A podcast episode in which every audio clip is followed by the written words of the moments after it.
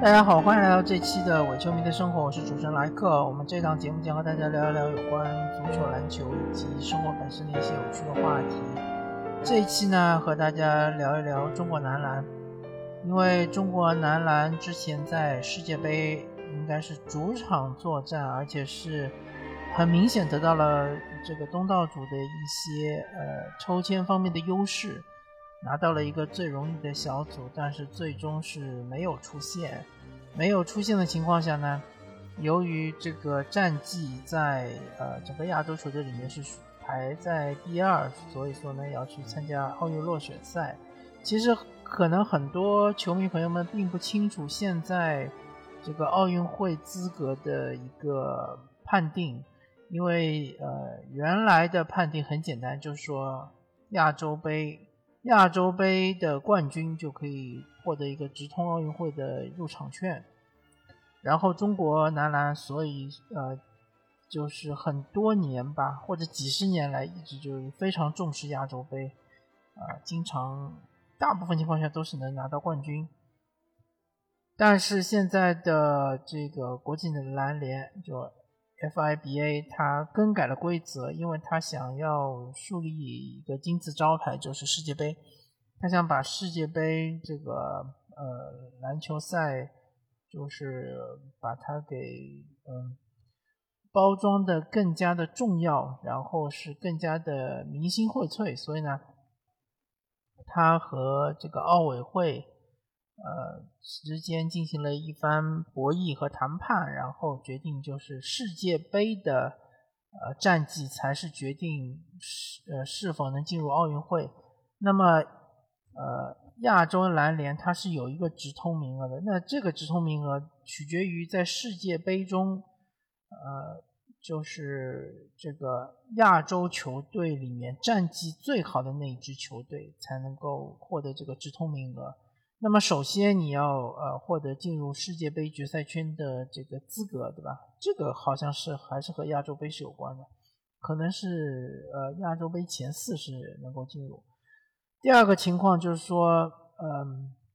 因为你进入了世界杯之后呢，呃，根据这个就是呃世界排名进行分档，分档之后呢进行这个抽签，抽签分组，分组之后呢。啊，很有可能就是说，中国队不单单是这届世界杯，今后的世界杯，它小组赛中，首先是不可能遇到亚洲球队，第二就是说，呃，更更多情况下是遇到的是非洲啊，呃，美洲啊，或者是欧洲球队，而且欧洲球队可能性会更大。那么这个时候就要看，呃，亚洲的。我们各各支强队对于欧洲球队、对于美洲球队、对于非洲球队的这个战绩如何了？那么这一届世界杯呢？呃，由于中国是东道主，所以呢分到了是波兰、委内瑞拉这一组，还有一支是非洲的哪一支球队我忘记了，呃，好像是喀麦隆啊，还是哪一支，就不是很强。嗯，那么。可以说波兰应该是欧洲球队里面最弱的一支吧。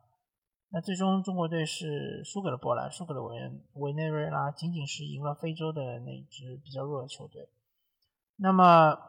参加落选赛就完全不一样了。落选赛是分成呃六个小组，然后每个小组的第一名才能够进军奥运会。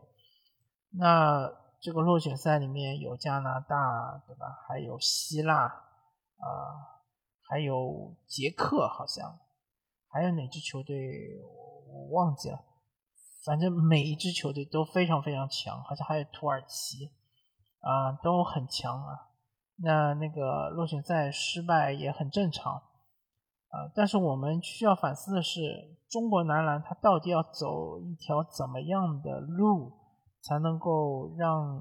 呃篮球这项可以说相对来说是全民比较普及的运动，能够在金字塔顶尖的叫奥运会或者说世界杯吧。有的人说奥运会可能体现不了整个篮球世界的水平，因为只有十二支球队参加。那 OK，那我们就说世界杯好了。世界杯能够在世界杯里面取得好的成绩，比如进八强甚至进四强，那首先要看一下。呃，我们之前走的那那条就是篮球发展道路是否正确？我个人觉得是不正确的。呃，首先我们国家现在强调的就是篮球的这个战术也好，篮球的嗯战略大方向也好，依然是挑选那些身材比较高大的球员。这个其实已经是非常非常的落后的一种观念。呃，我看了 CBA，其实我个人 CBA 看的比较少，但是总决赛我相对来说会稍微看那么几场，包括之前的半决赛我也会稍微关注一下。呃，我我看了这么些年，我感觉总体来说只有广东队他打的是现代篮球，这种呃打转换进攻啊，攻防节奏非常的快啊，时不时的给你来个全场紧逼啊。而其他的球队打的就非常的就是前现代化吧，就是有有的就是利用内线的优势，内线压制；有的就是靠外线的超强的个人能力带动整支球队。嗯，那么对于我们国家的，就是各自的嗯男篮个体运动员个体来说，其实。呃，很多的培养方向是需要更改一下的。比如说，我们的侧翼其实是非常薄弱的，对吧？周鹏可以说是我们侧翼里面最强的一个球员，但是放到国际篮呃国际篮联去看的话，非常弱啊，呃，要对抗没对抗，要投射没投射。那么其他那一些就更加不用提了，对吧？侧翼这一块，我们其实是需要。呃，更多的投入我们的这个更多资源去好好的培养。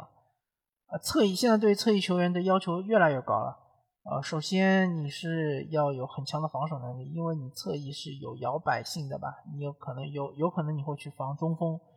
比你高十几厘米的中锋，有可能你会去防对方的小后卫，可能就比你矮二十厘米左右的小后卫。第二个就是说，呃，你的这个投射能力要求很高。现在的侧翼基本上都要有一手的三分球，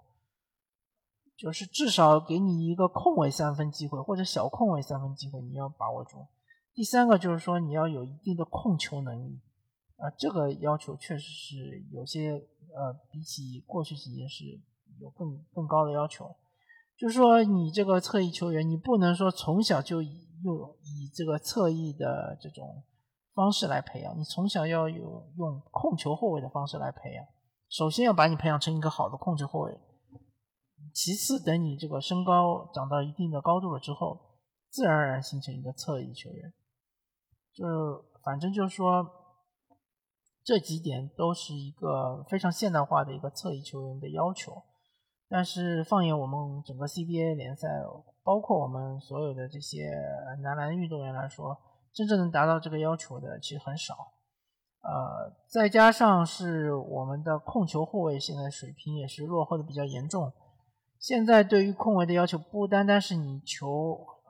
把呃好呃就是安全的运球到前场，然后把球交给你们的嗯球队里面进攻的最强点，比如说以前的姚明对吧？你控卫只需要把球交到他手上，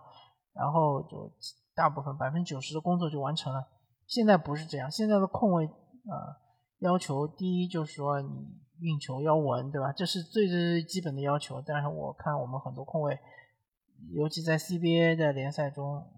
遇到广东队全场紧逼，常常还会出现失误。第二点就是你要有一定的突破能力，要有爆点，要突到内线去做一些分球，对吧？第三点就是你要有持球有三分球能力，这一点非常重要。现在的控卫大多数打的都是挡拆进攻，挡拆的话意味着对方的这个大个球员会被你拉出来，拉出来，呃，有两种攻击方法，一种就是突破过掉他，第二种就是呃投三分嘛，后撤步三分。那么一般来说，对面的大个可能就会先放一步，让先看看你这三分球能力强不强。如果不强的话，他永远就是蹲坑防守嘛。像我们国家的就是优秀的控卫郭艾伦，他就是到了国际赛场上遇到对面中锋蹲坑防守，他完全没有办法了。所以说，控卫的这个持球的三分非常非常重要，非常非常的重要。这个方向就是我们需要去培养的。那么第三点就是对于内线的要求，现在的要求就是，呃，如果你是一个现代化的内线，第一对抗能力肯定是最基本的，对吧？呃，我个人看，望眼放眼望去，我们国国家的内线球员，除了可能韩德君的内线对抗还行，其他的内线通通的在国际赛场上都是不行的。就是大家说的易建联，他的对抗也是不行的，包括像周琦啊，什么这个王哲林啊，呃，王哲林这次索性就没有入选，啊，其他那些其实完全都是不行的。那么对抗很简单嘛，就是练嘛，就是这个呃机械训练嘛，啊，就是练一些器材啊什么的，应该是能够想办法把这个对抗给练出来。第一，第二点就是要有一定的投射能力。啊，最好是三分球能力，就拉开空间嘛。就如果你这个内线球员，呃，我们说的四五号位嘛，最好是中锋。如果是中锋的话，有一手三分球的话，那就可以完全可以打五小阵容，呃，然后就是可以全部拉开空间，那么内线就有巨大的空间让控球后卫去突嘛，这是非常具有战略价值意义的。那么我们国家的内线，周琦啊，嗯，易建联啊，包括韩德君啊，这个三分球能力都是非常弱的，都是非常不行的。有一手三分，呃，起码就是说在空位三分，呃，应该是平均三分球命中率应该达到三十百分之三十八以上，这样的话才会有一定的威慑力啊，不然的话，你这个站在外面，别人也不会防你。那么第三点就是要有大防小的能力，至少就是不能像呃，这里我就要说到我们所有的这个中锋里面移动能力最差的韩德君了嘛。韩德君这个大防守能力就是非常非常弱，就是被对方的控球后卫就一步过，那这个肯定是不行的。那至少就是说能够在三分线上能够。稍微的对对方的控球后卫有一定的干扰能力，对吧？对于对方有可能就是说你没有办法完全挡在他面前，但是呢，你要让他突破你的时候呢，要速度没有那么快，在边上要有一定的干扰能力。一，呃，就是这样的话，可以为自己其他的队友进行内线的补防呢，争取一定的时间。那么。这三个位置呢，可以说我们国家是没有任何一个球员是能够完全达到这个三个的呃现代化这个球员的标准。那么我们要努力的方向是什么呢？第一就是说在青训方面，你你刚开始的时候，呃，选拔人才的时候，包括你去对他们进行培训的时候，你就要往这个方向发展。第二点就是。我们的 CBA 联赛中的球员有没有机会到海外联赛去效力呢？呃，能不能到海外联赛去锻炼一下呢？啊，其实，嗯，说难听一点啊，在我们 CBA 这个低对抗的联赛里面，嗯，坐稳主力，对吧？有稳定的上场时间，还不如在一个高对抗的联赛，比如说像是什么呃欧冠联赛。甚至于像 NBA 这样的顶级的世界一流的联赛里面去做一个饮水机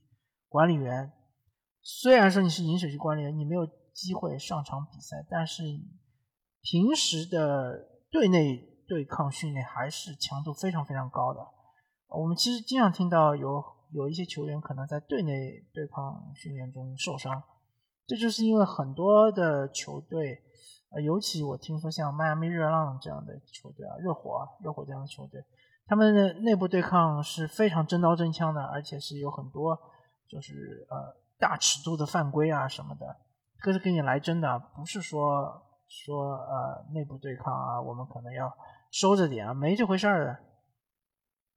所以说呢，其实我是非常建议我们国家的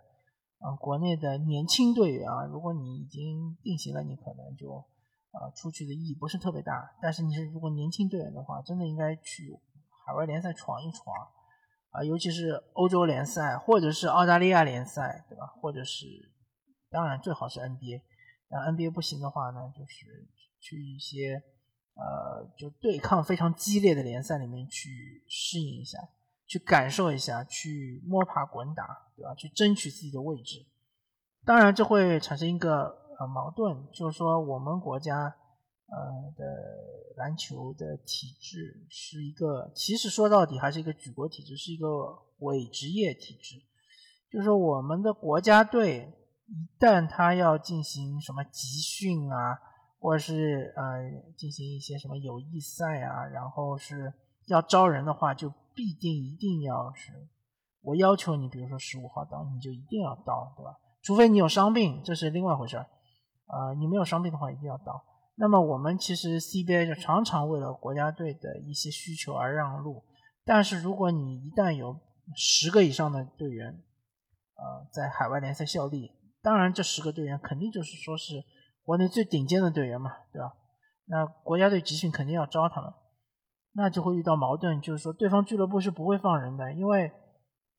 这个东西很简单嘛，就是说，呃，在一些职业化程度比较高的联赛中，他的呃俱乐部的这个利益肯定会得到保障的嘛，不可能是为了你国家队的集训而牺牲这些利益。只可能是像我们 CBA 联赛国内的这个所谓的职业联赛才会做出这样的妥协。那么这样的话，其实就肯定会影响你的这个呃男篮这个国家队的集训嘛、备战之类的这种情况。那么不知道我们国家的，比如说体育总局啊，或者说篮协能不能够接受这种情况？呃，我个人是比较悲观的，我觉得可能他们不接受，所以说呢，呃，我们队员除非你是去 NBA，对吧？去了 NBA 之后呢，还要签一系列的协议，就是说一个嘛，还要为家乡球队什么打全运会啊，还要什么呃，就是国家队召集你啊，就啊俱乐部一定要放人啊之类的这种非常呃无厘头的协议，我们看一下。呃，如果你关注 NBA 比较多的话，你看一下其他那些就是国际球员，他们很多就是爆出新闻说，因为什么考虑到有一些轻伤啊，或者说考虑到自己下一份合同啊，就就拒绝代表国家队参加比赛嘛，甚至于奥运会嘛，这很正常。但在我们国家就非常不正常，就一定要你为国争光嘛，对吧？就什么为国效力啊这种。呃，非常虚的内容。那好吧，反正就是说这条路有可能是被堵死了。真的，除非你是就是天赋异禀，能够进入 NBA，那这个没话说，对吧？啊，大家都没话说。那么，否则的话，其实去欧洲联赛、去澳洲联赛可能性确实不大。那么第二个，呃，第二个可能性，第二个方法呢，可能就要提高我们 CBA 本身的对抗强度。啊，这一点呢，嗯，其实挺难的。我个人觉得，你现在你你是有一个说法说要就是全华班嘛，对吧？那么全华班的话，就是那么对抗强度可能会更低。虽然比赛有可能会很好看，对吧？你来我往，你攻一你攻一波，我攻一波的，对吧？甚至于像广东队这种球队，全场顶逼一上，马上。刷刷刷，就可能就上打个什么二十比几的大高潮，但是我可以很很确定的告诉大家，当你把外援排除在整个联赛之外，你的这个球队的强，整个联赛的强度肯定会再下降一个档次，而这样的话，你长此以往，你打个两三年之后，你再到国际赛场去看好了，这些球员。呃，他们在国际赛场上，一个就是投篮动作变形，第二个就是罚球也罚不进，对吧？这都是由于平时你们的训练强度和比赛强度太低，你去了一个强度非常高的一个国际赛场上，你完全就是动作全部都变形了，而且无所适从，这个就是没有办法的事儿。那么反过来说，要呃增加这个比赛的强度。我我个人觉得，我的意见就是要放开外援，就让外援进来，而且鼓励球队去招一些这种蓝领型的外援，而不全是这种就是呃得分助攻一把抓，或者说一个人的这个进攻能力可以占整个球队百分之五十甚至百分之七十进攻能力的这样的小个外援，我觉得应该去呃找一些以防守见长的，或者说呃内线篮板抢的比较好的这样的这种外援来了之后呢，而且要多多了之后呢，呃就可以提高整个篮球的 CBA 整个呃联赛的一个这个比赛强度。当然呢。外援多了之后呢，肯定会挤压本土球员的一个上场时间，那没办法，这个就是啊市场市场竞争嘛，对吧？如果说你确实你的水平已经达不到新 CBA 对于这个篮球比赛强度的要求的时候，自然而然你就只能去海外联赛嘛，可能就去比如说日本联赛、韩国联赛啊，或者是菲律宾联赛都行嘛。总有出路的，对吧？那这样的话，其实留下来的那些队员们水准就会比较高，然后呢，也是一直都和这些欧美外援进行对抗。我甚至觉得，其实你没有必要一定要找美国外援嘛，你找一些欧洲外援也行嘛，对吧？或者甚至找一些美洲的外援，或者甚至澳大利亚外援都可以，没什么问题的。就是要创造一个这样的就是对抗强度。强度够大的这样一个氛围，啊，这样的话，呃，我们的队员以后再到国际赛啊，去再去打世界杯，就不会出现之前的，就是说由于呃比赛强度的变化之后呢，整个的技术动作完全变形，啊，命中率极低啊，得分极其困难，就不会出现这种情况了，好吧？那么我们这一期的我球迷生活就跟大家聊这里，感谢大家收听，我们下期再见，